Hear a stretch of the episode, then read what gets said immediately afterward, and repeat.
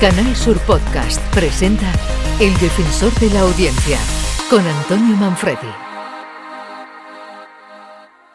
Bienvenidos al podcast del Defensor de la Audiencia de Canal Sur. Soy Antonio Manfredi. Bienvenidos al servicio público. Aquí recibimos sus quejas, sus sugerencias, sus opiniones. Las comentamos, las respondemos y estamos pendientes de las inquietudes de nuestra audiencia. Bienvenidos. Escuchas El Defensor de la Audiencia, Canal Sur Podcast.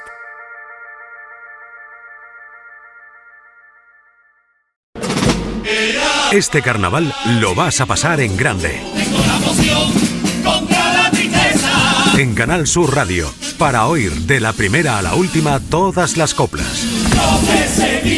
Sur Más, todas las semifinales. Es la promoción radiofónica del Carnaval 2022 que nos sirve de palanca para hablar, ¿por qué no?, del Carnaval 2023 en Canal Sur Radio, pues así nos lo han preguntado varios usuarios. Ya saben ustedes que Canal Sur y Onda Cádiz han alcanzado nuevamente un acuerdo de colaboración para la difusión radiotelevisiva del concurso de agrupaciones del Carnaval COAC 2023. Onda Cádiz compartirá con Canal Sur Televisión y con Canal Sur Más los derechos de retransmisión del COAC de las fases de semifinal y final de adultos.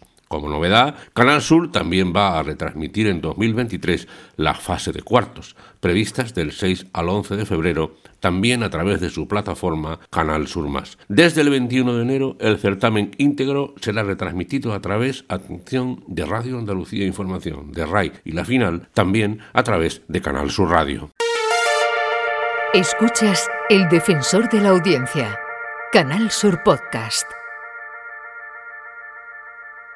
Somos el sector más vulnerable, saben que es el que menos va a protestar porque protesta pero con una voz muy débil porque eh, pues a estas edades nos podemos equiparar a estas personas que yo hablo nos, nos podemos equiparar a, las primeras edades no a los bebés o a los pequeños. Los pequeños despiertan ternura el mayor no despierta ternura seamos eh, sinceros eh, todo lo más que, que puede despertar es compasión. Y entonces los mayores que cada día vamos a ser más que todo el mundo va a hacerse mayor es la hora de que tengamos que luchar y salir adelante. No estoy hablando en absoluto de violencia, no estoy hablando de nada que no sea educación y corrección, pero tendremos que movilizarnos. Ha pasado un año, yo no he podido hacer más esfuerzos, he llegado a tener el privilegio de poder eh, dar un discurso en defensa de esas personas, precisamente, nada menos que en el Parlamento Europeo, delante de todos los europarlamentarios y la vicepresidenta de, del Parlamento Europeo, y yo ya más esfuerzo una persona solo no puede hacer. Era Carlos San Juan, entrevistado en Días de Andalucía. Se cumple un año desde que la plataforma Soy Mayor, no idiota, consiguiera llamar la atención de los medios de comunicación e incluso consiguiese ser recibido por representantes del gobierno tras la recogida de 600.000 firmas de quienes se sentían ninguneados por los bancos que les obligaban a usar cajeros, les cerraban las ventanillas y les limitaban el tiempo de atención. Varios usuarios han escrito a este defensor apoyando claramente las medidas anunciadas por el señor San Juan en un año electoral en el que peligra la aprobación de las leyes que permitirán regular los comportamientos de la banca.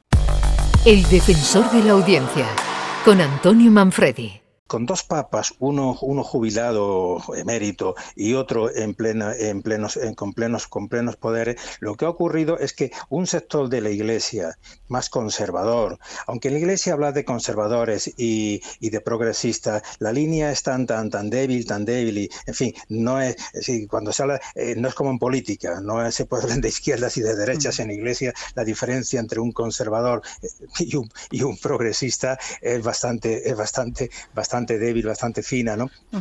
Porque incluso este mismo Papa, este mismo Papa no ha cambiado para nada todo lo que la doctrina de la Iglesia la ha mantenido y, siempre ha estado considerado como incluso de la parte conservadora también. En fin, que no se puede tampoco hablar mucho de ello. Pero lo que sí es verdad es que ha habido un sector de la Iglesia que, que no le gusta a este papa, que no le gusta, eh, no le gusta este pontificado y que se no le gusta Francesco. No, le, no, le gusta como lo está haciendo Francisco. Ahí está. Y entonces aprovechaban la existencia de, de, de, perdón, de Benedicto pues para atacar.